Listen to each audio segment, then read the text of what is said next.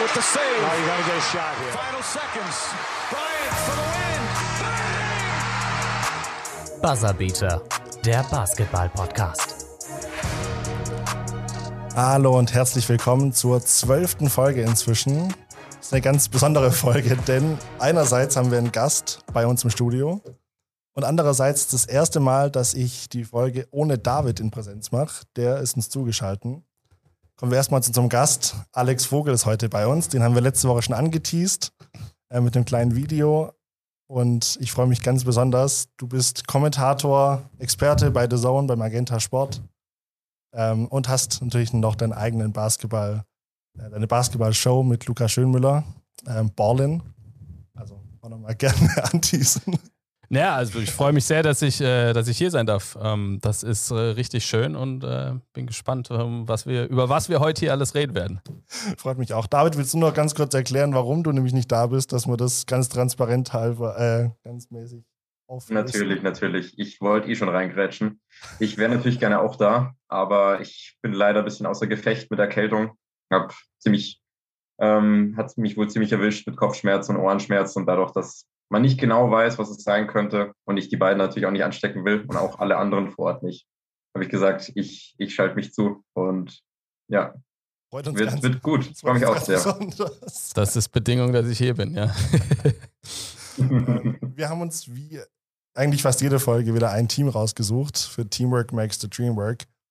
Und da dachten wir, ein Team, was in Deutschland extrem populär ist, sind die Dallas Mavericks. Und die haben wir jetzt immer schön rausgezögert, weil ich die irgendwie nicht drin haben wollte, weil es am Anfang mir zu typisch war so. Aber David, du als riesen Mavs-Fan und Doncic-Fan, dachte ich mir, okay, jetzt können wir es machen. Und gerade bei Alex Vogel, du kennst dich, glaube ich, mit den Mavs richtig, richtig gut aus. Oder ist es zu viel versprochen? Nee, also, das, also ich glaube schon, dass ich bei den Dallas Mavericks dann nochmal ein bisschen tiefer drin bin als bei den anderen Mannschaften. Ich bin auch auch wenn man das als Kommentator und Experte eigentlich nie so sagen sollte, aber das ist mir relativ egal. Ich bin Dallas-Fan, weil jeder Kommentator, jeder hat irgendwie eine Zuneigung zu irgendeiner Mannschaft und bei mir sind es ganz klar die Mavs. Deswegen ähm, sprechen wir gerne mal darüber. Und zwar haben die ja gerade ähm, einen etwas holprigen Start gehabt. Also was jetzt ähm, die ersten Spiele angeht. Inzwischen sind sie wieder besser drin. Aber man muss auch sagen, die hatten relativ einfache Gegner auch, oder? Ja, äh, ich glaube, es ist sehr, sehr schwierig, den Start der Dallas Mavericks bis zu diesem Zeitpunkt zu bewerten. Wenn wir uns in anderthalb, zwei Wochen treffen würden, dann wird das schon ganz anders aussehen, weil jetzt geht es gegen sehr, sehr harte Gegner. Heute Nacht jetzt gegen die Denver Nuggets. Dann zweimal bei den Suns, zweimal bei den Clippers. Also da geht es gleich richtig rund gegen harte Gegner. Ansonsten ja, also man hat gegen Miami deutlich verloren, das war ein starker Gegner. Man hat in Atlanta deutlich verloren, das war ein starker Gegner. Man hat die Celtics geschlagen, das war vielleicht der beste Sieg dieser Saison bisher, allerdings bei den Celtics Jane Brown, der gefehlt hat. Dementsprechend, äh, ja, viele einfache Gegner, 3 zu 0 gegen die Spurs unter anderem, da gab es schon drei Spiele. Deshalb muss man, glaube ich, noch ein bisschen abwarten, was die Bewertung der ganzen Geschichte angeht. Wie siehst du das, David, gerade bei Luka Doncic, weil der jetzt auch nicht ganz so stark performt wie letzte Saison?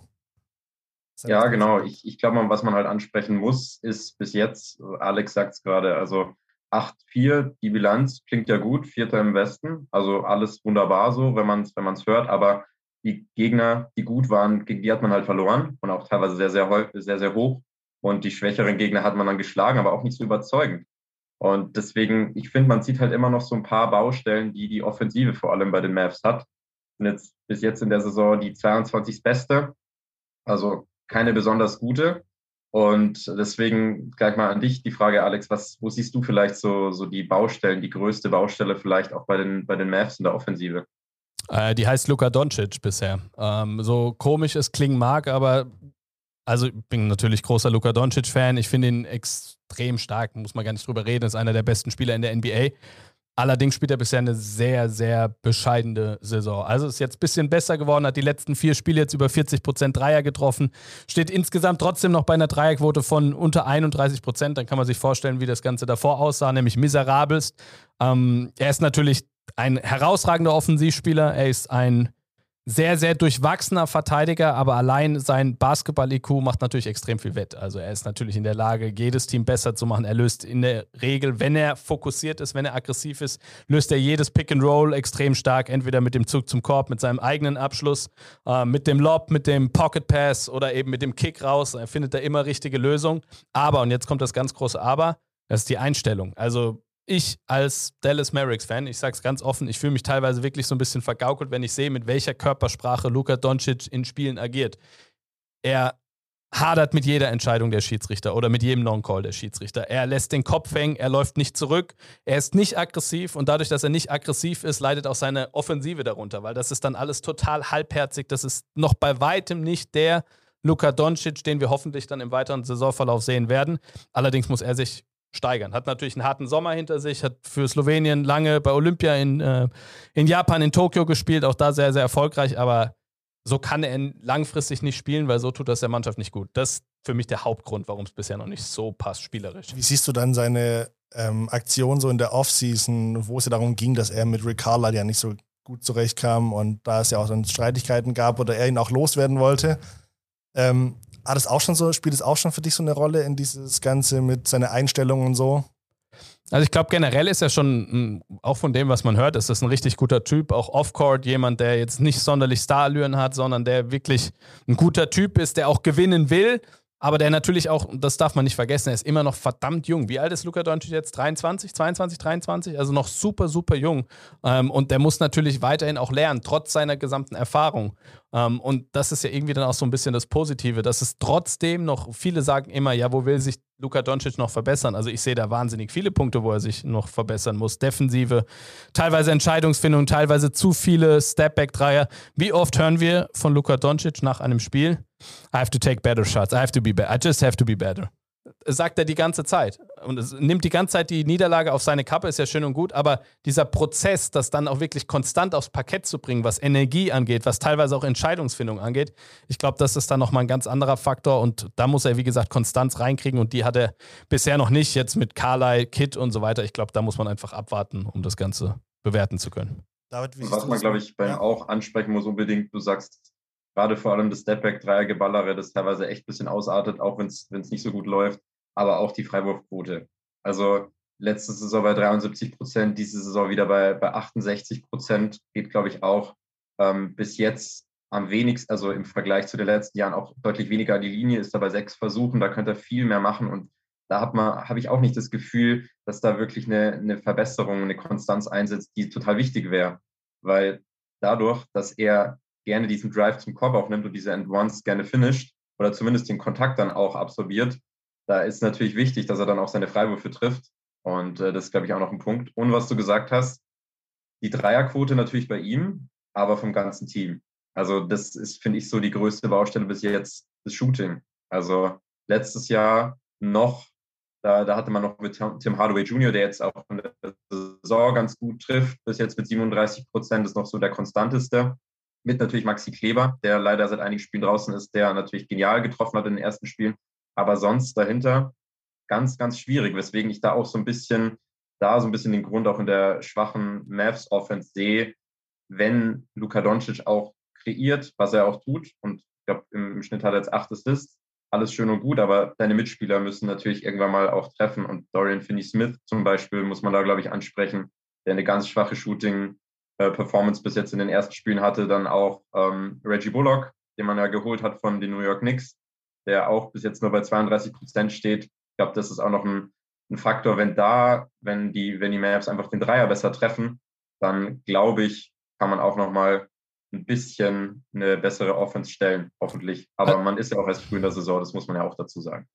Auf jeden Fall. Also ich, mache mir um die Offensive relativ wenig Sorgen. Ähm, also auch wenn wir da mal ein bisschen weiter in die Advanced Stats gehen und dann sehen, wenn Luka Doncic auf dem Parkett steht bisher, Offensivrating 103,5, also das ist nochmal deutlich schlechter als ohne ihn. Also mit Brunson auf der 1 funktioniert das bisher deutlich besser. Defensivrating von 114,1 heißt, wenn Luka Doncic auf dem Parkett steht, dann sind die Mavericks auf 100 Possessions gerechnet fast 11 Punkte schlechter als der Gegner. Und das geht nicht. Wenn ein bester Spieler, der die meisten Minuten geht, so performt, dann hast du Probleme. Und dieses Offensivrating von 103,5, da gebe ich dir vollkommen recht. Das liegt auch an Doncic, weil eben die Aggressivität fehlt. So, Luka Doncic ist genau dann gut, wenn er auch mal ein bisschen mit, mit, Pace spielt, wenn er das Spiel unter Kontrolle hat, viel High Pick and Roll und dann gute Entscheidungen trifft, aber da selbst auch aggressiv ist. Aber wie du sagst, bisher fällt der Dreier nicht. Also bisher fällt der Dreier zu lediglich 32,8 Prozent. Das ist viel zu wenig. Dorian Finney-Smith kommt langsam so ein bisschen besser rein. Also sind alles High-Volume-Shooter, sprich Werfer, die extrem viele Würfe von außen nehmen. Christoph Porzingis etc. Ich glaube, die Offensive, die wird kommen, weil Doncic wird sich steigern. Doncic, ist ja kein Idiot, so, sondern das ist ja trotzdem ein guter Spieler, der auch gewinnen will, der das richtige Mindset auch in vielen Spielen hat und wenn es drauf ankommt, auch hat. Er muss das halt konstant irgendwie so ein bisschen bringen. Ähm, und ja, also ich glaube, Doncic wird sich fangen. Er ist bisher der Grund, warum die Offensive nicht so gut aussieht. Der Mitgrund, die Shooter treffen ihre Würfe nicht. Ähm, wir sehen an der Defensive, dass ein ganz großes Problem ist, wenn, wenn Luka Doncic auf dem Parkett steht, weil die Mavs dann häufig halt 4 gegen 5 spielen, ähm, was dann eher kontraproduktiv ist für eine eigene positive Ausbeute. Wie ist es dann, wenn wir gerade bei den negativen Dingen bleiben? Wie siehst du die ganze Dwight Powell-Affäre so? Weil der wird auch bei den Mavs-Fans sehr, sehr häufig kritisiert eigentlich. So als derjenige, der eigentlich verantwortlich ist. Du hast jetzt Luka Doncic angesprochen, aber Dwight Powell hat auch seit Jahren so ein schwieriges Standing eigentlich. Ja, also ist ein Thema, über das ich schon sehr, sehr häufig gesprochen habe und ähm, ist natürlich ein ganz toller Teammate von dem, was man hört. Also jemand, der wirklich für gute Stimmung sorgt, der auch auf dem Feld seine Qualitäten hat, äh, der teilweise gerade im Two-Man-Game mit, mit äh, Luka Doncic viel angerichtet hat, viel Unheil in der Defensive angerichtet hat, der einfach ein super Screener und Rimrunner ist. Und dadurch, dass du Luka Doncic eben hast der die Leute findet, der die richtigen Plays macht, ist jemand, der sich schnell zum Korb abrollt, natürlich unheimlich wichtig, weil er die Defensive von den Shootern wegzieht und Luka Doncic kann dann die Entscheidung treffen, entweder Lobpass hoch, eigener Abschluss oder Kick raus in die Ecke. Aber unter Kid ist die Anzahl an Pick and Rolls, die eben Dwight Powell und Luka Doncic laufen, extrem nach unten gegangen. Und in Kontext und in diesem Kontext ergibt es für mich keinen Sinn, Dwight Powell so viel zumindest an der Seite von Christaps Porzingis spielen zu lassen. Aber auch das hat Kit angepasst. Momentan starten die beide zwar noch auf 4 und 5, KP und, und Dwight Powell, wurde trotzdem angepasst, dass viel häufiger jetzt nur noch ein Big Man auf dem Court ist. Sprich, sprich entweder Dwight Powell oder Christaps Porzingis. Weil du musst überlegen, du willst natürlich, dass der absolute Schlüssel. Die Dallas Mavericks werden dieses Jahr nur erfolgreich sein, wenn es klickt zwischen Luca und KP. Wenn die beiden irgendwie klarkommen. Wir gehen jetzt mal davon aus, dass kein Trade kommt. Halte ich für absolut möglich, dass ein Trade kommt. Aber falls nicht, ja. muss KP funktionieren, muss Luca funktionieren, muss dieses Two-Man-Game funktionieren. Die Shooter werden schon anfangen, ihre freien Würfe zu treffen. Fast keine Mannschaft hat so viele freie Würfe wie die Mavericks und noch keine Mannschaft hat dieses Jahr so viele freie Würfe wie Dallas vergeben. Also da kannst du auch Statistiken anschauen. Äh, das ist Vogelwild, was da los ist, teilweise von draußen. Aber wenn sie wenn sie das Two-Man-Game wollen mit KP, wenn sie wollen, dass es klickt zwischen den beiden, dann wollen sie die beiden natürlich auch viel zusammen auf dem Parkett haben. Und Dwight Powell, Luka Doncic und KP, das ergibt in meinen Augen keinen Sinn. Weil was macht Kit zum Beispiel viel, viel häufiger? Er gibt KP häufiger den Ball in den Post. Das ist nicht seine größte Qualität, aber du musst ihm irgendwie Selbstvertrauen geben. Er hat da jetzt auch schon ganz gute, ganz gute Zeichen gesetzt, finde ich, gerade bei den Spurs jetzt, wo er die größten Vorteile nutzen konnte. Aber Dwight Powell ist kein Werfer. Der trifft den Dreier zwar halbwegs solide bisher, dieses Jahr sogar ein bisschen mehr, einer der besseren Schützen, aber er nimmt halt fast keinen Wurf und er nimmt nur diese ganz, ganz offenen. Und das hat einen Grund, warum er immer offen ist, nämlich weil der Verteidiger den Wurf nicht respektiert. Und in dem Moment, wo der Verteidiger den Wurf nicht respektiert, ist immer ein Verteidiger mehr da für das, was Doncic machen will, für das, was KP machen will. Deshalb ist es in meinen Augen klar die beste Line-Up. Maxi Kleber ist da ein ganz großer Unterschied zum Beispiel. Wollte ich gerade fragen. Weil er trifft den. Kleber, ja. ja. der passt deutlich besser rein. Du willst natürlich auch immer eine Balance zwischen erster Fünf und zweiter Fünf haben und trotzdem versuchst du natürlich irgendwie das Maximum rauszuholen. Und da ist für mich mit dem, was Kit andeutet, spielen lassen zu wollen, ist Paul für mich problematisch an der Seite von KP. Allgemein sehe ich ihn, ja, gerade nach seinem Achillessehnenriss hatte er, oder? Ja, sehe ich ihn nicht wirklich positiv nach seiner schweren Verletzungen. Habe ihn davor auch immer so ein bisschen als überschätzt angesehen. Nur was das Sportliche angeht, dass so jemand Qualitäten auch auf dem Parkett hat, ohne Frage, aber auch vor allem außerhalb hat und wichtig für eine Mannschaft sein kann, das ist klar. Und das ist äh, schwierig zu bemessen für uns Außenstehende, ähm, hat aber ganz bestimmt einen großen Wert für das Team. Natürlich ist es auch schwierig, jetzt KP oder ähm, äh, Maxi Kleber auch spielen zu lassen, weil die beiden dann auch verletzungsanfällig sind. Die beiden sind dafür bekannt, dass sie ständig außer Gefecht sind das ist halt auch wieder so ein Problem bei der Frage, stellt wen stellt ihr auf die 5 auf? So. Weiß nicht, ob das mit Verletzungen jetzt zu tun hat. Also Es ist generell Die Frage so. ist halt, wie, wen kannst du stark belasten die ganze Zeit? So, das, Äh, Ja, aber ich weiß nicht, ob das jetzt mit erster Fünf oder von der Bank kommt, irgendwie zu tun hat. Ich, ich würde jetzt eher mal sagen, also, dass die Gesundheit von KP der Schlüssel für den Mavs-Erfolg ist, glaube ich, klar, weil ohne KP sind die, ohne einen starken KP, der kann kritisiert werden, so viel er will, aber trotzdem, ohne KP geht bei den Mavericks nichts. Da kommen sie nicht weit. Das wird nicht das Jahr der Mavericks werden, wenn er nicht liefert. Stand jetzt, er bleibt dort. Ähm, ich glaube, du kannst nicht davon ausgehen, dass du sagst, okay, wir bringen KP nur von der Bank oder wir starten ihn nur deshalb, um irgendwie zu gucken, er ist fit oder er bleibt fit, sondern du willst natürlich das Maximum irgendwann auch ausschöpfen. Der wird auch seine 30 Minuten im Schnitt gehen. Von daher, das glaube ich jetzt nicht unbedingt. Das ist dann eher über eine gesamte Saison gesehen, eine Belastungssteuerung, wo du mal ein Back-to-Back aussetzt oder auch sonst mal vielleicht mal eine kleine Pause bekommst. Aber in Spielen speziell jetzt, glaube ich nicht. was man, du, du sagst es gerade, KP haben wir jetzt schon, schon ein bisschen länger drüber gesprochen. Was ich interessant finde oder was, glaube ich, so der Hauptpunkt ist, ähm, erstens, wie wir gerade sagen, bleibt er fit, hat jetzt auch schon fünf Spiele verpasst. Und zweitens natürlich, wie wird er eingesetzt? Das war ja letztes Jahr auch, auch lange Thema, weil er dann doch eigentlich meistens nur seine Spot-Up-Dreier genommen hat und viel mehr war dann da nicht. Jetzt merkt man, wie du sagst, schon, dass er teilweise zumindest im Post agiert. Da sah es jetzt gegen die Spurs ganz gut aus. Man, was man auch gesehen hat, was ich interessant fand, bin ich mal gespannt, ob sie das mehr machen werden, dass sie ihn auch in der Mid- Midrange mal, mal suchen. Das heißt, nach dem Screen hat, hat Brunson jetzt ein paar Mal gemacht, auch Doncic, dass man ihn dann in der Mitteldistanz findet. Und da kann er natürlich mit seinem Wurf äh, sicher treffen. Aber bis jetzt 30 Prozent von der Dreierlinie ist wieder eher problematisch. Ähm, aber du hast es auch gesagt, du meinst oder könntest dir vorstellen, dass ein Trade auch kommt. Wo, also wen könntest du dir da vorstellen, wenn es zu einem Trade kommt und Porzingis dann nicht mehr da ist? Was könntest du dir da für eine Konstellation vorstellen? Also erstmal hoffe ich, dass kein Trade kommt, weil ich glaube, dass das Problem bei den Mavericks jetzt nicht nur Christoph Porzingis ist, sondern dass das ein bisschen größer ist und ein bisschen allgemeiner ist, wo ein paar Leute so ein bisschen an ein paar Stellschrauben was zu machen haben. Mm, Also ich hoffe, es gibt keinen Trade, weil ich einfach glaube, nochmal um das kurz anzusprechen, warum finde ich KP so gut? Weil ich mag sein Mindset, ich mag, wie er spielt, ähm, ich mag seine Qualitäten, seine Range, er kann nach einem Short Roll, nach einem harten ähm, Rim Run, also wo er den Korb hart attackiert, wie Paul kann er auch scoren. Zweimal jetzt Pick and Roll, Doncic, KP. Zweimal gab es gegen die Spurs ein, einmal, ein, einmal ein Pocket Pass und einmal ein Dunk. Also zweimal ganz einfach durchgespielt.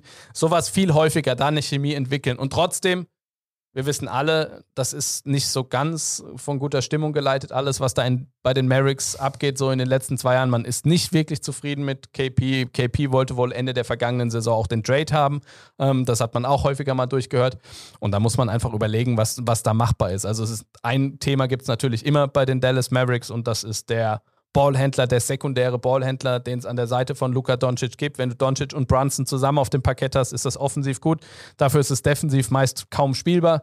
Dementsprechend glaube ich, dass man dann dort schon gucken kann, jemanden zu holen, der von der Art her Sinn ergibt, wie zum Beispiel ein Kyle Lowry jetzt. Also das wäre für meine Begriffe zum Beispiel der perfekte Fit gewesen an der Seite von Luka Doncic, der nicht nur was Mindset angeht, sondern auch von dem, wie er spielt, von dem, welche Erfahrungen er mitbringt, von seinen Leaderqualitäten her perfekt dort reingepasst hätte und Luka Doncic vielleicht auch mal ein bisschen entlastet hätte, weil die Usage Rate, also die Häufigkeit, wie Luka Doncic entweder selbst abspielt, den Ball verliert, den Pass spielt oder was auch immer in der Offensive, das ist zu hoch. Das ist eine zu hohe Last. Also auch um den Slowenen in Schutz zu nehmen. Der trägt eine wahnsinnige Last und das tut einfach ihm dann auch weh. Und er muss über 82 Spiele gehen. Das heißt, er muss mit seiner Energie auch zu hausieren wissen. Und von daher glaube ich, dass das weiterhin das ganz große Problem bei den Mavericks ist, da einen sekundären Ballhändler, einen zweiten Ballhändler zu haben. Aber da kurz eine Frage zur Offseason auch nochmal. Man hat ja wieder Spieler nicht bekommen, die man eigentlich haben wollte.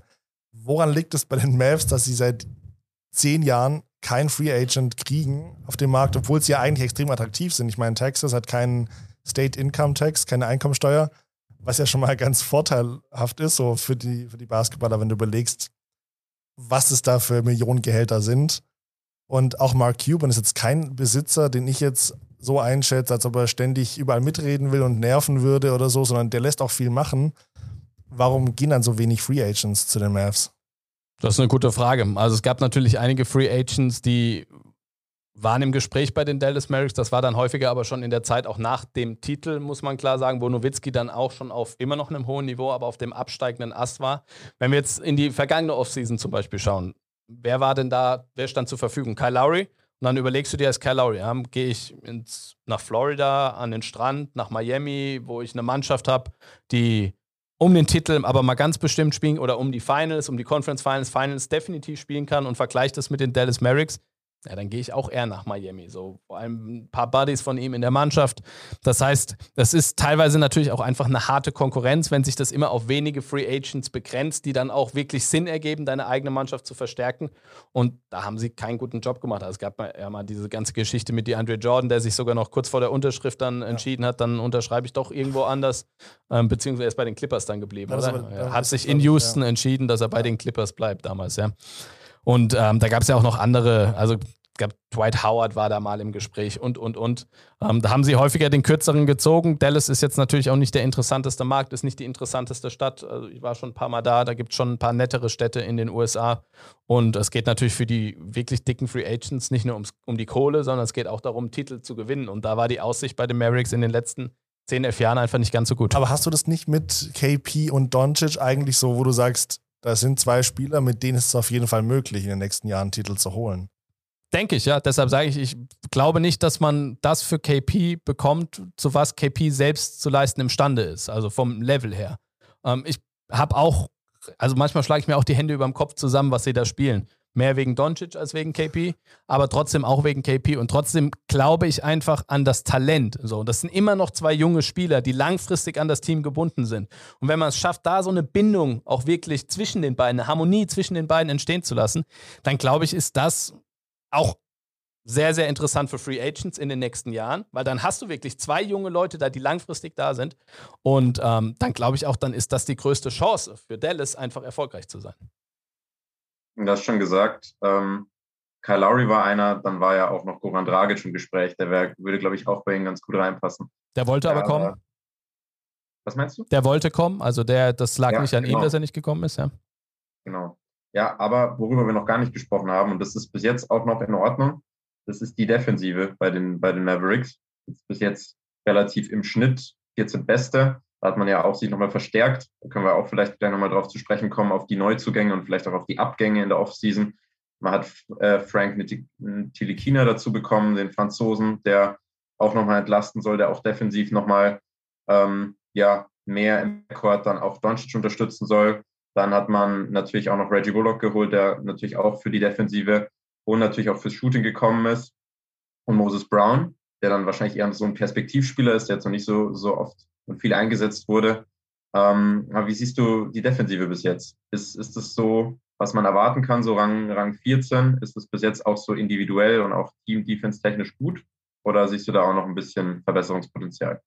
Ich suche gerade hier im Internet, ich hoffe, ich finde es in den nächsten Minuten, äh, das Defensivrating ohne Luka Doncic ähm, mhm. weil das ist herausragend gut bisher dieses Jahr. Also was ich in der Verteidigung, also generell muss man ja in der NBA sagen, Offensivratings sind krass nach unten gegangen. Also die offensive Stärke, die Punkte pro 100 Possessions, das ist immer Offensivrating oder die erlaubten Punkte pro 100 Possessions, sprich Defensivrating, ähm, ist die Offensive deutlich schlechter geworden, die Defensive deutlich besser. Das liegt jetzt nicht nur an der verbesserten Defensive, sondern viele sagen der neue Ball, andere sagen, ja, es sind wieder Fans in der Halle, es ist wieder eine Umgewöhnung. Wahrscheinlich ist es irgendwie so ein Mix und dann spielt auch noch damit rein, dass einfach die Verteidigung vielleicht ein bisschen besser ist. Also das kann ich mir schon vorstellen. Ähm, ich sehe sehr, sehr viele positive Aspekte, muss ich sagen, bei den Dallas Mavericks. Also mir, mir gefällt da extrem viel, was sie defensiv machen. Von den Rotationen, wie sie im Pick and Roll verteidigen. Das führt jetzt zu weit, wenn wir da ein bisschen noch tiefer in, in die ganze Materie gehen. Aber auf jeden Fall sehe ich da Ansätze, die mir sehr gut gefallen. Jetzt geht es nur darum, also um was geht's? Es geht darum, du wirst immer in der regulären Saison Spiele haben, die sind scheiße. So, die werden nicht funktionieren, weil du hast keine Energie, du bist back-to-back -back oder irgendwas ist los, so Doncic hat eine schlechte Nacht, so, dann kannst du die Mannschaft in der Regel eh vergessen. Meistens, so. Gerade später dann in der Saison, wenn nochmal ein bisschen härter gespielt wird. Aber es geht darum, was ist möglich? Wir haben bei den Brooklyn Nets letztes Jahr, da hat jeder immer darüber gesprochen, in der regulären Saison, ach, die Defensive ist so schlecht. Ja, die war auch schlecht. Aber du hast trotzdem gesehen, wenn Claxton auf der 5 steht, wenn Durant auf der 4 steht und, und, und, dann können sie eine gute Defensive entwickeln. Und wie war die Defensive in den Playoffs? Die war eine der besten überhaupt in der NBA. Das heißt, was ich damit sagen will, es geht darum, was siehst du, ist möglich, wenn es drauf ankommt. Und ich finde, da sieht man viele positive Aspekte. Klar muss man teilweise Doncic ja, ein bisschen verstecken, auch weil er Energie spart, um in der Offensive dann eben zur Stelle zu sein. Und trotzdem, du hast es angesprochen, gute Flügelverteidiger. Nili Kina macht bisher einen super Job. Es war für mich vom ersten Moment an eine ganz, ganz wichtige Verpflichtung, weil er von der Bank viel, viel Defensive bringt. Reggie Bullock würde ich gerne in der Starting Lineup sehen, äh, mit Dorian Finney-Smith auf der 4 und KP auf der 5, also ein bisschen kleiner insgesamt. Ein richtig guter Verteidiger. Der trifft noch nicht sein Dreier, der wird sein Dreier aber anfangen zu treffen. Das, das ordnet sich dann alles irgendwann im Laufe der Saison ein. Von daher glaube ich, auch weil, und das ist der Hauptpunkt für mich, KP ein anderer Defensivspieler dieses Jahr ist viel beweglicher, er ist viel eher da, er ist viel wacher auf den Rotationen. Ähm, er macht da sehr, sehr viel wirklich richtig, richtig gut und es tut der Mannschaft einfach verdammt gut, dass er, dass er agil ist, dass er diese Rim Protection ausstrahlt, die man von ihm auch in New York immer wieder gesehen hat. Und ähm, ja, braucht natürlich noch ein bisschen Zeit, braucht natürlich noch ein bisschen Zeit. Auch mit ihm auf dem Parkett läuft es noch nicht so super gut, wie man sich das vorstellt. Aber ich sehe das Potenzial in dieser Mannschaft. Ich sehe die Mannschaft stärker als letztes Jahr und glaube deshalb, dass sie auch ganz gut abschneiden kann. Knapp zwei Blocks hat er bis jetzt. Also schon, Rim Protection ist schon, schon auf jeden Fall da in der Saison, das stimmt. Und ähm, interessant finde ich aber auch, weil man ja Jason Richards noch abgegeben hat, der ja doch auch nochmal ein wichtiger defensiver Spieler war, wobei der mir im letzten Jahr gar nicht so, also der hat für mich gar nicht so diesen Impact gehabt, den man vielleicht auch irgendwie erwarten konnte. Aber ich denke auch, Reggie Bullock muss man ansprechen, der spielt in der Saison bis jetzt erst 20 Minuten wenn jetzt Dorian Finney-Smith so weiterspielt, ich glaube, dann, dann könnte man das echt erwarten, dass es da vielleicht auch einen Wechsel gibt. Und wo es auch einen Wechsel gab, und das, da können wir auch nochmal kurz drüber sprechen, Jason Kidd, der neue, der neue Coach. Was hast du da bis jetzt in den ersten Spielen so gesehen? Findest du, dass man die Handschrift schon eher erkennen kann? Weil ich finde, bis jetzt bin ich ein bisschen enttäuscht. Klar sind erst zwölf Spiele vorbei, aber ich habe, klar, bei KP sieht man ein paar Veränderungen, spielt jetzt teilweise im Post, so steht nicht nur noch an der Dreierlinie, man versucht auch so ein bisschen im, Two-Man-Game, auch mit Luka Doncic, du hast angesprochen, oder auch mit Jalen Brunson, ihn auch mal unterm Kopf zu finden. Aber ich habe nicht das Gefühl, dass sich da großartig was getan hat. Muss es aber auch vielleicht gar nicht. Wie, wie siehst du das? Hm, also ich bin jemand, der der ganzen Verpflichtung jetzt nicht unbedingt positiv gegenübergestanden hat von Anfang an. Aber ich glaube, es ist auch mehr als fair, einfach Jason Kidd jetzt auch mal ein paar Monate zu geben und mal abzuwarten. Also bisher, Mavericks stehen jetzt bei 8-4, es sind zwölf Spiele gespielt. Das ist jetzt ein Siebtel der Saison oder so, wenn ich jetzt nicht komplett falsch rechne. So, also das ist noch unheimlich viel zu spielen. Es gab schon wieder, KP war schon wieder raus. Äh, Luka Doncic fängt bisher nicht gut an. Das sind viele offene Würfe nicht gefallen. Und trotzdem, hm, ich bin, wie gesagt, ich finde, aus Fairnessgründen muss man ihm auf jeden Fall Zeit geben. Er hat es, ich habe jetzt ganz häufig gelesen, ja, Jason Kidd schafft es sogar eine historisch gute Offensive der Dallas Mavericks zu zerstören, innerhalb von wenigen Wochen. So, das ist ein bisschen arg viel. Also da muss man, glaube ich, dann so ein bisschen abwarten. Aber das wollte ich auch fragen, weil es hat sich ja mannschaftstechnisch nicht viel verändert. Also vom Personal her ist es ja eigentlich relativ ähnlich geblieben wie letzte Saison. Aber trotzdem haben sie ja deutlich schlechtere Statistiken. Woran liegt es dann? Weil ich so, ich würde ich würd ihn schon mit dafür ausmachen, sodass er Hauptverantwortlicher ist. Ich finde, jeder ist irgendwo verantwortlich, gerade auch die Spieler natürlich sind in der Pflicht.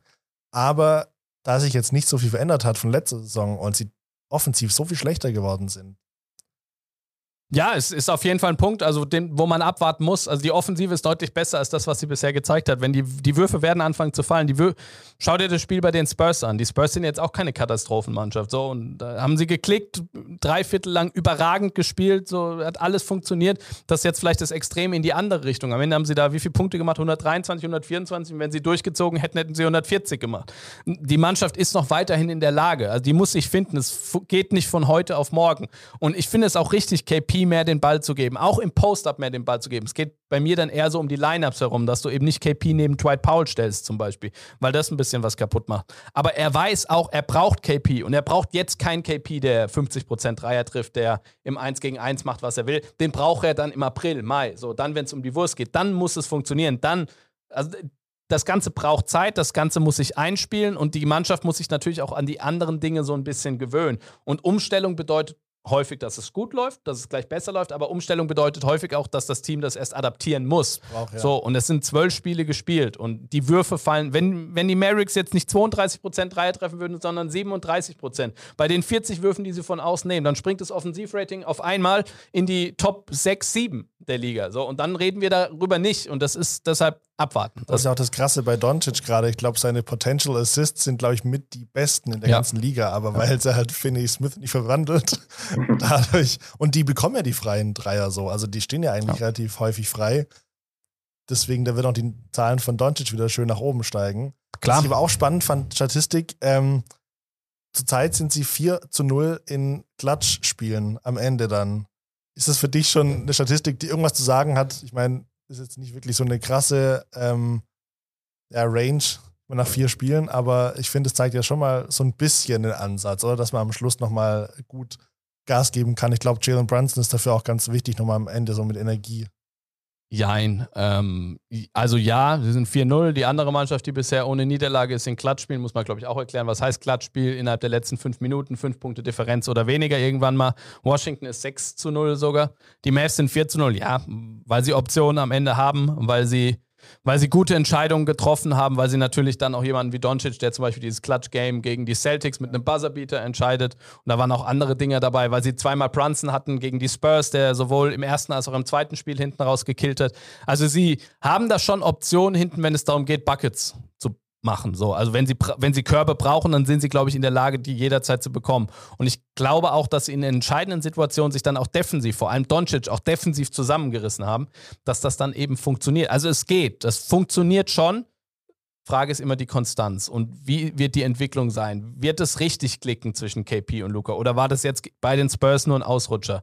Nächsten fünf Spiele werden schon mal ein bisschen äh, ja, mehr Aussagekraft dann haben danach. Da wird man dann sehen, weil das ist nochmal. Spielen sie auch gegen die Wizards dann? Oder ein Spiel davon ist doch auch gegen die Wizards, dachte ich. Das kommt, das also jetzt spielen, Spiel so. jetzt spielen sie gegen Ja. die Nuggets, dann spielen sie gegen die Suns zweimal, dann zweimal gegen die Clippers. Und kann sein, dass dann die Wizards kommen, ja.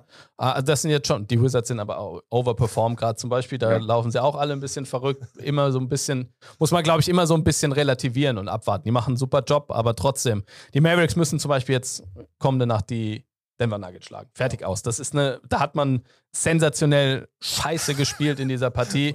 Da hat man mit 25 oder so oder mit 30 ist man untergegangen. Ich habe Luka Doncic selten mit so wenig Energie gesehen, ist kein Wurf gefallen, man hat kaum Punkte gemacht. Da braucht es eine Reaktion. Und dann musst du gucken, dass du mal eins bei den Suns gewinnst, dass du mal eins vielleicht bei den Clippers gewinnst. Und dann wächst ja auch dieses Vertrauen in dich selbst. Dann wächst vielleicht, wächst vielleicht auch Lukas Vertrauen in KP so ein bisschen. Ähm, von daher, ich sehe das alles, wie gesagt, nicht ganz so negativ. Und man muss auch sagen, die spannenden Spiele waren ja dann doch auch wieder gegen schwächere Teams. Also Richtig. gegen Sacramento, Sacramento muss man da zum Beispiel nennen, hat man mit fünf Punkten gewonnen. Das ist halt ein Spiel, das musst du gewinnen als Mavericks. Und dann die Spiele gegen die guten Teams, das war gegen Denver, du sagst es, da haben sie grottenschlecht gespielt. Da hatte Jokic elf Punkte und man verliert trotzdem mit gefühlt knapp 30 Punkten. Und dann auch die anderen Spiele gegen die guten Teams, gegen Miami, gegen Atlanta. Da hat man ja auch dann klar verloren. Und das, darauf kommt es ja dann auch an, dass man gegen die starken Teams lange mithält und da dann auch beklatscht ist und dann gewinnt. Also muss man, wie du sagst, glaube ich, auch einfach mal noch abwarten. Absolut, ja. Was ich jetzt noch gerne von euch hätte, wird zum Abschluss zu, den, zu der Dallas-Diskussionsrunde. Du hast angesprochen, du bist Dallas-Fan. Von dir, David, weiß ich auch, du bist Dallas-Fan. Bei dir wissen es zwischen alle. Und zwar seid ihr beide auch Dirk-Fan, nehme ich mal an, oder? Kann ich das? Ja. Ich hoffe mal, das gilt nicht nur für alle Dallas-Fans in Deutschland, sondern für alle Das wollte ich gerade Basketball-Fans. ja. sagen. Aber wenn wir über Dallas sprechen, müssen wir auch ganz kurz über Dirk sprechen. Und ähm, da hätte ich was vorbereitet, und zwar ein kleines Trivia-Quiz zu Dirk. Ich habe mir im Vorhinein auch Gedanken gemacht, ob das überhaupt annähernd spannend wird, wenn ihr nicht beide die ganze Zeit alles wisst. Aber ich glaube, David, du hast Ich noch glaube irgendwas erzählt. Alex, Ja, ich glaube, Alex Oh, weiß viel. Ich weiß nicht, ob ich da so Jetzt mithalten ist kann. Druck, Aber Druck da. wir werden sehen. du hast mir irgendwas erzählt, David, dass Alex irgendwie seit, kannst du auch bestätigen, natürlich seit den Ende der 90ern dich mit der NBA beschäftigst. Und dann Seit, auch, ja, also ich habe angefangen, das erste Basketballspiel, an das ich mich wirklich erinnern kann, ich bin 30 geworden dieses Jahr, sprich 91 geboren. Das erste Basketballspiel, an das ich mich erinnern kann, war das äh, The Shot von Jordan in den Finals äh, 1998 gegen die Utah Jazz. Das ist das erste Spiel, aber wirklich so aktiv verfolgt, also wirklich, dass ich mir auch gedacht habe, was machen die denn da gerade auf dem Feld? Also nicht nur geschaut habe, sondern auch überlegt habe, wie machen die das? Warum machen die das jetzt so? Ja, seit Anfang der 2000er so, würde ich sagen. Jetzt bin ich zwar nur fünf Jahre jünger als du, aber trotzdem habe ich es bei mir erst dann zehn Jahre später Ja. alles angefangen.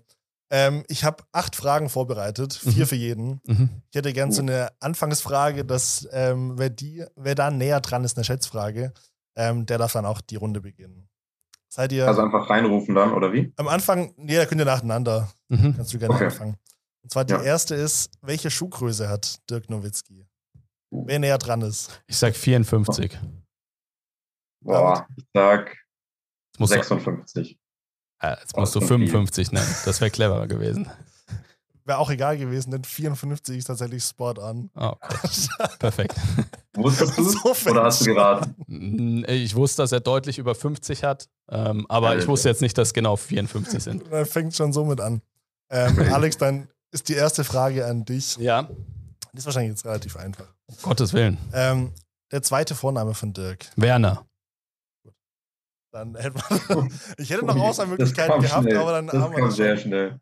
Gut, David, die nächste Frage ist für dich oder deine erste Frage. Welche Ja. Instrumente spielt Dirk Nowitzki? Hätte Spielt oder spielte? spielt. Spielt. Ich würde sagen, spielte. Spielt er? Und, also, äh, er hat mit manchen auch aufgehört, so wie er immer berichtet. Okay. Also er spielt mehrere Instrumente. Ich würde tippen, dass er Klavier spielt. Schade. ähm, boah, das ist schwer. Einfach mal das gewöhnlichste Instrument genannt. Ja.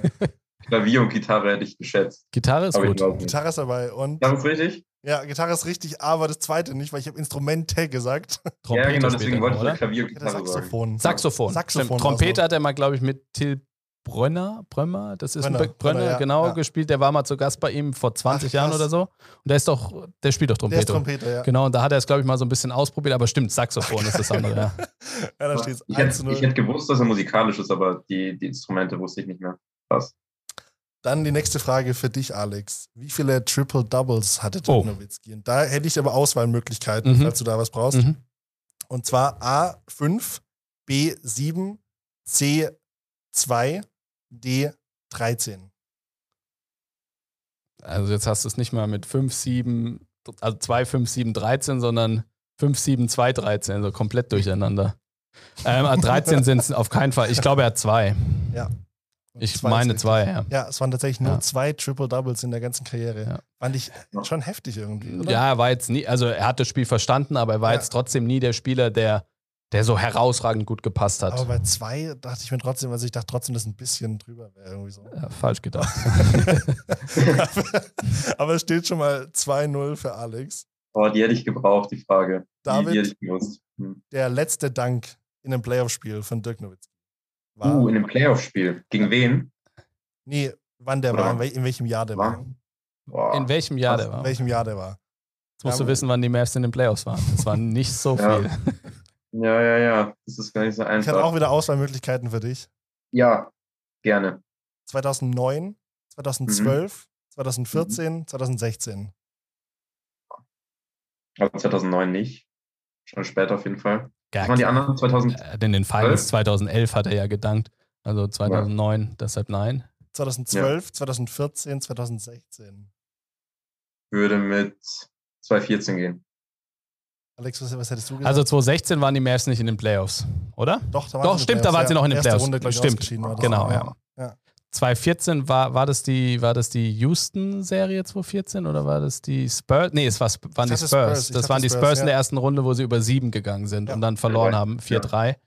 Aber wann der letzte Dank war, oh, pff, kann, Jetzt haben wir alle schon genannt. 2012 war es aber. 2012 gegen 2012. OKC in der ersten Runde. Ja. Okay. Da sind sie gesweept worden in der ersten Runde, nachdem sie Champ waren. Und wir haben ja noch mehr Trivia ein, weil es ist nicht geil. Stimmt, so, ja, ja, jetzt habe ich es wieder, hab ich's wieder Aber drin. dann bleibt es beim 2 zu 0 erstmal. Nächste Frage. wieder Also für Match, dich. Match, Matchpoint jetzt schon. Die nächste Frage für dich. Ja. Wie viele Punkte machte Dirk in seinem NBA-Debüt? Zwei. Ich dachte mir von Anfang an schon. Gegen die Seattle langweilig. Supersonics, gell? Ja, Ja. gegen die Seattle Supersonics. Und faszinierend, 0 von 5 Würfen aus dem Feld. Ja, das, über die Rookie-Saison wollen wir allgemein nicht so viel sprechen von ihm. Ja. Ja, die war echt gut. Da steht Interessant. 3-0. Ja, gut. Kriege ich, noch- krieg ich noch eine Frage? Oder gerne- dann krieg ich so eine Frage. noch? Und wenn wir die Rookie-Saison nicht sprechen wollen, können wir trotzdem über sein erstes All-Star-Game sprechen. Das ist, das lief dann schon besser. Mhm. Ähm, wie viele Punkte hat er denn in seinem ersten All-Star-Game gemacht? Hätte ich auch wieder was? Hast du Auswahlmöglichkeiten? Zwei Punkte, fünf Punkte, Mhm. zwölf Punkte, 21 Punkte. Wann war das Spiel? 2001, 2002 in der Saison, also 2002 dann. Okay. Sag nochmal alle. Fünf Punkte, zwölf Punkte, zwei Punkte, 21 Punkte. Zwölf Punkte. Richtig. Ey, man braucht, man braucht das. Papier hier gar nicht, weil er sagt schon, ob es richtig oder falsch ist. Alter. Okay, dann hätte ich noch eine Entscheidungsfrage, obwohl es eh schon Ja. sowas von eindeutig ist. Ja. Und zwar wisst ihr, wo die MVP-Trophäe von Dirk steht. In Würzburg, bei Ja. seinen Eltern. Und zwar wisst ihr auch genau, welche Position die inne Ja. hat. Du weißt es, David? Oder weißt du auch, das wird in Würzburg?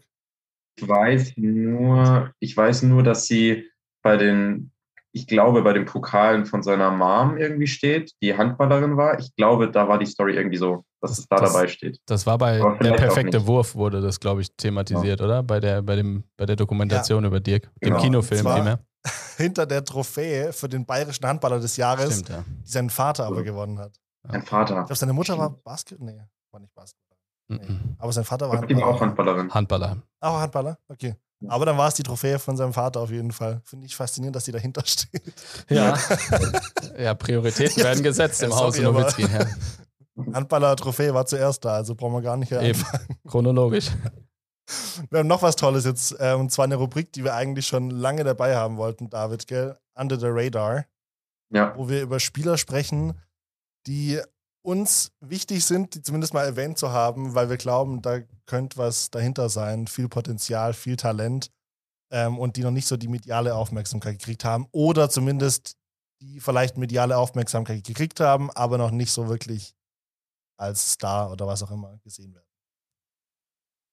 Willst Wer will anfangen von euch? Wer, wer hat einen Spieler über. Ähm, Ich kann anfangen, sehr gerne. dann bin ich mal gespannt, wenn an. du, wenn du mitgebracht hast. Äh, DeJounte Murray. Hm. Also, ich habe mir überlegt, welcher Spieler ergibt Sinn, der vielleicht nicht so im Spotlight ist und der eine gute Saison spielt. Ähm, und das ist für mich ganz klar DeJounte Murray. Also, wenn wir auf seine Statistiken schauen, ich glaube, der macht 18, 8 und 8 im Schnitt. Ja. 18, 8 und 8. Äh, in einem so teamorientierten System wie bei den San Antonio Spurs. Ähm, spielt eine sehr, sehr gute Verteidigung, hatte große Verletzungsprobleme. Ähm, die Spurs mit ihm mit einem Net-Rating von fast 5, sprich sind 5 pro, Punkte pro 100 Possessions mit ihm auf dem Parkett besser als der Gegner. Ähm, sehr, sehr gutes Defensiv-Rating. Auch die Offensive funktioniert mit ihm. Ähm, ja, Wurfquoten sind solide. Ähm, Mitte 30er, was den Dreier angeht, was für ihn absolut okay ist. Er ist kein guter Werfer im Normalfall. Er lebt aus der Mitteldistanz, lebt von seinem Drive, von seinem guten Passspiel. Ähm, generell, die Spurs stehen zwar bei 4 zu 9, haben trotzdem ein positives Net-Rating, haben einfach das ganz große Problem, dass sie dieses Jahr bereits acht Clutch-Spiele hatten und von diesen acht haben sie sieben verloren. Also genau das Gegenteil von den Wizards oder von den Mavericks. Und dementsprechend, ähm, ja, ich finde, bin eh ein großer Fan, Fan von Murray und deshalb habe ich mir ihn rausgesucht. Warum würdest du sagen, dass es bei ihm jetzt gerade so gut läuft? Ja, weil er jetzt einfach verletzungsfrei ist, ähm, weil er, glaube ich, jetzt, also ich glaube generell bei den Spurs war es ganz gut, dass DeRozan nicht mehr mit dabei ist. Aldridge hat man sich ja auch schon vor längerer Zeit getrennt ähm, und auch andere Personen da jetzt nicht mehr unbedingt dabei sind, die dem Team, glaube ich, jetzt nicht unbedingt gut getan haben. Nicht menschlich, sondern sportlich. Und es jetzt einfach eine sehr, sehr flache Hierarchie ist aktuell. Die war es immer bei den Spurs, aber jetzt nochmal, auch was die Spieler auf dem Parkett angeht. Und der da einfach eine größere Rolle übernommen hat. Und die füllt er bisher, finde ich, sehr, sehr gut aus.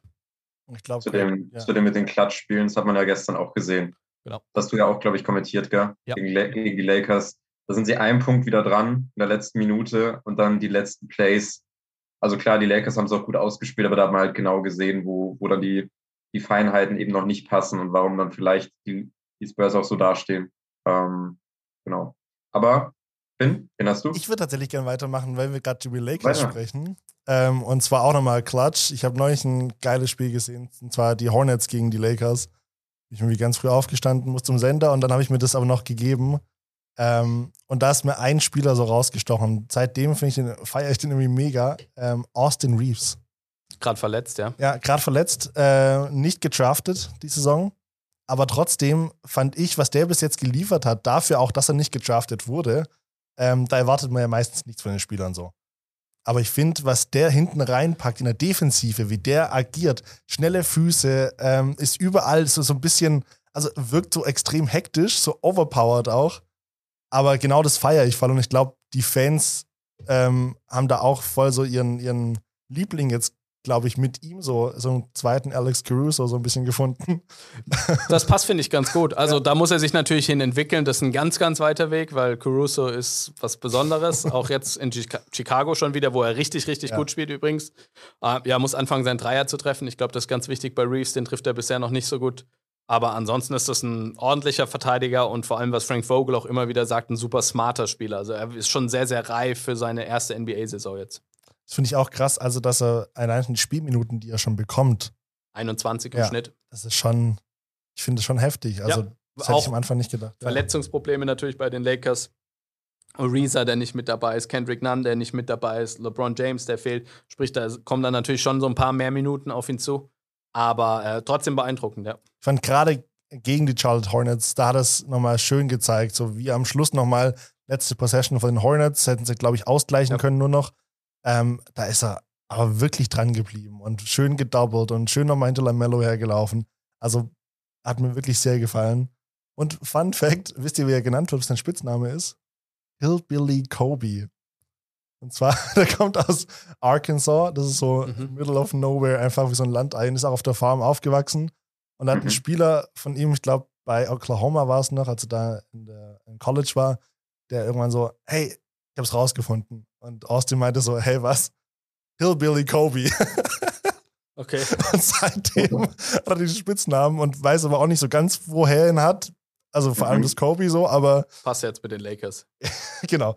Deswegen. Und ich finde, er wirkt mega sympathisch auch bei den PKs. Ja, ich finde, ja. ist noch sehr unerfahren das, und das gefällt mir irgendwie. Nicht so ein arrogant. Ab, abseits des Feldes. Auf ja. dem Feld finde ich ihn für seine erste Saison, wie gesagt, sehr, sehr reif äh, in seiner ganzen Spielweise. Also genau, deswegen hätte ich den Austin Reese auf jeden Fall mal, den kann man sich mal geben. Leider ist, glaube ich, drei Wochen oder so verletzt erstmal. Kann gut sein, ja. ja. Und wen man sich auch geben kann, finde ich, äh, ist, ist Grayson Allen von den Milwaukee Bucks. Den habe ich ausgewählt, weil der mich schon ein bisschen überrascht hat. Ich habe den, der ist, hat letztes Jahr noch bei, bei Memphis gespielt. Ähm, der sehr guter Schütze, trifft jetzt in der Saison den Dreier schon extrem gut mit 43 Prozent ähm, bei gutem Volumen, also bei glaube, knapp neun Versuchen trifft er vier. Also das ist schon, schon sehr, sehr gut. Und ähm, also klar, am Anfang ist, ist noch nicht so ganz klar, wie viel Spielzeit er dann auch wirklich bekommen wird, weil jetzt auch Middleton ja schon länger draußen ist. Die Vincenzo ist ja noch verletzt. Ähm, deswegen hat er da jetzt auch seinen, seinen Starting-Spot, hat jetzt 30 Minuten im Schnitt gespielt. Aber jetzt auch, ich glaube, es war am Rhein bei der Overtime-Niederlage gegen Boston, hat gezeigt, dass treffen kann. Hat er dann den Ausgleich gemacht zum 108, 10 Sekunden vor Schluss, sogar den, den Dreier selbst raus, rausgespielt mit einem, einem schöner Stepback-Dreier. Also ist sein Wurf sehr, sehr gut. Kommt natürlich viel aus der Mitteldistanz und viel über seinen Dreier. Aber sehr, sehr gut. Schon bei, bei den Bucks, klar.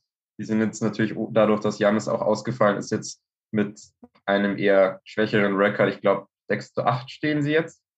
Ähm, die Hawks verloren gestern nicht super da. Aber einer der Gründe, warum die dann doch okay dastehen, ist auf jeden Fall Grayson Allen. Er hat in den ersten 14 Spielen jeweils immer zweistellig gescored, außer in einem Spiel. Und das hätte ich, hätte ich nicht für möglich gehalten. Und ich bin gespannt, wenn die Vincenzo auch zurückkommt, ob er ihm dann vielleicht sogar den Starting-Spot streitig macht. Und ähm, ich glaube, da können die Bucks noch viel Spaß mit ihm haben. Äh, sehe ich auch so, hat mich auch positiv überrascht. Also neben Pat Connaughton der einzige Spieler bei den Bucks, der bisher jedes Spiel äh, auf dem Parkett stand. Ähm, hat natürlich auch profitiert sehr von Verletzungsproblemen. Du hast es angesprochen bei Di Vincenzo. ist natürlich nicht nur Di Vincenzo, sondern es ist auch Holiday, der länger gefehlt hat. Ähm, also da gibt es mal einige Leute, die natürlich äh, länger gefehlt haben. Lopez nicht seine Position, trotzdem dann mehr Small Ball und weniger Lopez. Das heißt, das hat sich dann auch für ihn minutentechnisch, glaube ich, ganz positiv ausgewirkt. Aber du musst es auch erstmal nutzen. Und wie du sagst, ähm, er macht das sehr, sehr, sehr, sehr gut. Ist nicht mehr nur dieser Spieler, der auf dem College war oder in seinen ersten ein, zwei Seasons, der ein bisschen dreckig und eklig spielt, sondern das ist jemand, der das Spiel verstanden hat, der mit der richtigen Energie spielt, in jedem Spiel agiert und ähm, der sein Dreier, wie gesagt, unglaublich gut bisher trifft, wie du sagst, bei einem Volumen von 8,6 Dreiern pro Partie. Das ist Wahnsinn. Ja. Was, wie siehst du insgesamt die Bugs dieses Jahr? Also Gut. glaubst du, glaubst ja. du, die werden wieder genauso weit kommen? Also Meister? Ja, ne, das glaube ich nicht, weil da müssten sie Meister werden. Aber äh, ich sehe sie positiv. Äh, ich glaube, sie haben den nächsten Schritt gemacht. Ich habe sie die letzten Jahre nicht so positiv gesehen. Hätte nicht gedacht, dass sie letztes Jahr so weit kommen, auch wenn da natürlich ein paar Variablen sehr, sehr positiv für sie mit reingespielt haben, wie Verletzungen, Irving, Harden und, und, und. Ähm, aber sie haben einen Weg gefunden und du musst den Weg auch erstmal finden. Und je, dieses Jahr sp spricht jeder nur über die Brooklyn Nets, von daher haben sie auch dieses Jahr wieder was zu beweisen, dass sie eben der Champion sind, dass sie gefühlt wieder so ein bisschen unter dem Radar äh, sind. Und von daher mit den Bucks ist zu rechnen. Also die Bucks sind für mich nach Brooklyn der größte Favorit in der Eastern Conference, noch vor Miami. Aber nur knapp. ich bin inzwischen aber auch voll der Eastern Conference-Fan. Früher waren es halt eindeutig immer die Western Conference, die deutlich besser war. Ich habe zwar schon mal einen Pick gegeben, so, ich glaube, vor der vorletzten Folge, wer ich glaube, ähm, wird Meister. Golden State Warriors. Aber nur wenn Clay auch wirklich gut zurückkommt. Das glaube ich übrigens nicht, dass sie Meister werden. Da bin ich der ähnlichen Meinung gewesen. Aber der Start bis jetzt ist ganz gut, muss man sagen. Ja, aber das. Äh, bei fast nur Heimspielen. Ja. Glaub, wie viel waren es? Wo stehen sie jetzt? Sie spielen bei 9, was stehen sie jetzt? 11-2 oder sowas? Ja, nee, ja sie haben jetzt, jetzt verloren. Stimmt. Genau. Die haben in Charlotte jetzt verloren, 11-2. Ja und haben da von, von diesen 13 Spielen waren, glaube ich, neun, neun oder zehn sogar Heimspiele, neun Heimspiele. Aber trotzdem spielen gut, verteidigen super, haben letztes Jahr schon super verteidigt. Ähm, Curry spielt bisher noch nicht so, wie er spielen kann. Er hat immer wieder diese Spiele, wo dann alle drüber reden, Curry spielt eine geile Saison. Klar, er hat gegen die Clippers super gespielt. Er hat äh, auch sonst super Spiele gehabt, hat 50 einmal gemacht. Und trotzdem ist bisher quotentechnisch und insgesamt noch nicht der Steph Curry, den man, glaube ich, kennt. Also der wird sich auch noch entwickeln. Dann holen sie Clay zurück. Mal abwarten. Ähm, spielen bisher besser, als ich dachte, aber Meister werden sie nicht. Aber ich finde es gut, dass wir gerade das Spiel letzte Nacht angesprochen haben. Charlotte gegen Lakers. Denn wir haben letzte Folge. Gegen Warriors meinst du? Gegen Warriors. Ja. Danke. Ja. nee, die, die, hatten zwei Spiele letzte Nacht. Ja, ähm, wir haben letztes Mal ja ähm, bei unserer Rubrik You Bet, ähm, oh. da hast du mir auch schon ein Video geschickt und das haben wir auch eingespielt, dann, ähm, wie unsere Tipps ausgehen würden, so für die, letzte, für die letzten Tage. Und zwar, wer mehr Siege holt, Chicago Bulls oder die Charlotte Hornets. Und bis letzte Nacht war es noch unentschieden. Aber ähm, da wir gesagt haben, wir nehmen fünf Spiele von jeder Mannschaft, hat das letzte Spiel leider nicht reingezählt von Hornets. Und leider sage ich für mich, weil ich habe auf die Hornets leider, gesetzt. Mhm. genau, genau. Und ihr beide habt die Bulls gesetzt. Und damit habt ihr auf jeden Fall recht gehabt. Ja, wie haben denn die Bulls gespielt? Die haben gegen Philly verloren, die haben gegen Brooklyn gewonnen, die haben gegen Dallas gewonnen, die haben in Golden State verloren und bei den Clippers gewonnen, oder wie was? Ja. Also 5, genau. 3, 3 genau. zu 2 sind 3, sie gegangen. Und ja. die Hornets ja. haben verloren bei den beiden LA-Teams. Ja. Richtige Klatschen genau, bekommen. Genau, aber ja, gegen die Lakers. Da haben sie keine Klatsche bekommen. Genau, das, das, war ganz genau, knapp. Das, das war das Double genau. Overtime oder Overtime-Spiel zumindest. Ja? Single Overtime. Ja. Ja. ja. Da dachte ich mir nämlich so, oh, das, das hat mich aufgeregt, die Niederlage. Das ist auch der einzige Grund, warum du es am Morgen noch geschaut hast. nee, ich bin seit letzter Saison bin ich voll der Lamello-Fan so. Deswegen, okay. Ich schaue mir die Hornets richtig, richtig gerne an. Also irgendwie. Er genau. spielt ja auch bis jetzt sehr gut, Lamello, muss man sagen. Also klar, sein Wurf, der kommt und geht, muss man auch sagen. Der ist jetzt auch noch nicht so, so konstant, wie er sein sollte. Wobei ich war letzte Saison schon eigentlich ziemlich beeindruckt. Ich hätte, was man da noch aus der australischen Liga, aus der NBL gesehen hatte, wie er da geworfen hat, da habe ich mit dem Allerschlimmsten gerechnet. Und es sah letztes Jahr schon besser aus und das dieses Jahr ist ja auch schon. 39 Prozent. Okay. 33 Prozent? 39 Prozent ja. von draußen. 39 Prozent, ja. Du sagst es. Also trifft bei gutem Volumen wirklich seine Dreier sehr, sehr gut. Teilweise hat er dann doch wieder Airballs drin, wo man dann sieht, okay, ähm, vielleicht ein bisschen Heatcheck, vielleicht ein bisschen übertrieben, aber hat einfach schon ein super Gefühl fürs Spiel. Ich glaube, er legt jetzt glaub, 20 Punkte, 8 Rebounds, 8 Assists auf. Das ist klar noch früh in der Saison, aber trotzdem führt da die, die Hornets schon ziemlich an, die aber trotzdem ziemlich ausgeglichen daherkommen im Scoring. Also Hayward ähm, noch nicht so die beste Saison dieses Jahr, aber Miles Bridges muss man auch nennen, der jetzt, ich glaube, knapp 19 Punkte auflegt, der letztes Jahr schon gute Ansätze gegen Ende der Saison gezeigt hat und jetzt auch dieses Jahr zeigt, Quoten sind noch nicht so super, aber der macht wohl auch den nächsten Schritt. Der ist ja auch erst 23. Also schon ein junges, junges Team, das, glaube ich, viel Potenzial hat. Und ja, klar, Start war jetzt mit 5-2 sehr, sehr gut und ist jetzt ein bisschen, bisschen runtergegangen, aber trotzdem, glaube ich, ein Team, das sicher, würde mal sagen, zumindest ums Play mitspielen kann. Glaube ich auch. Das haben wir so, David, da wir nicht wissen, wann wir die nächste Folge aufnehmen, weil das ja immer variiert. Sonst ja. machen wir es freitags, letztes Mal war es Donnerstag, diesmal ist es Montag. Deswegen ähm, lasst uns die nächste Wette dann über Instagram machen. Und Instagram ist ein gutes Stichwort. David, du kannst wieder unseren Teaser machen. Der alte Teaser. Ja, wenn, wenn ihr uns auschecken wollt, dann auf Instagram bei Buzzerbeater M945 oder bei Facebook auch unter Buzzerbeater M945. Und dann natürlich auch, checkt natürlich auch Ballin aus. Du hast Absolut. Das hast du so schön angeteased, das wollte ich nicht machen. du hast keinen eigenen ähm, Instagram-Account, gell? Nee, ich äh, hab's nicht so mit Social Media. Ich glaube, ich gebe genug, geb genug meinen Senf ab und von daher halte ich mich dann komplett aus ja. allem, was mit Social Media zu tun hat, halte ich mich komplett raus. Genau so. Da haben sich zwei gefunden. Ich habe von Instagram auch keine Ahnung so. Deswegen haben wir da jemanden, der das für uns macht. ich halte mich da ganz raus. Besser ist es. Aber vielen Dank ähm, dass du da warst. Hat mir sehr gefallen. Sehr gerne, hat ja. Spaß gemacht. Gerne wieder. Ja, hat sehr viel Spaß gemacht. Sehr cool. Bryant with the save. Now you gotta get a shot here. Final seconds. Bryant for the win. Buzzerbeater, der Basketball-Podcast.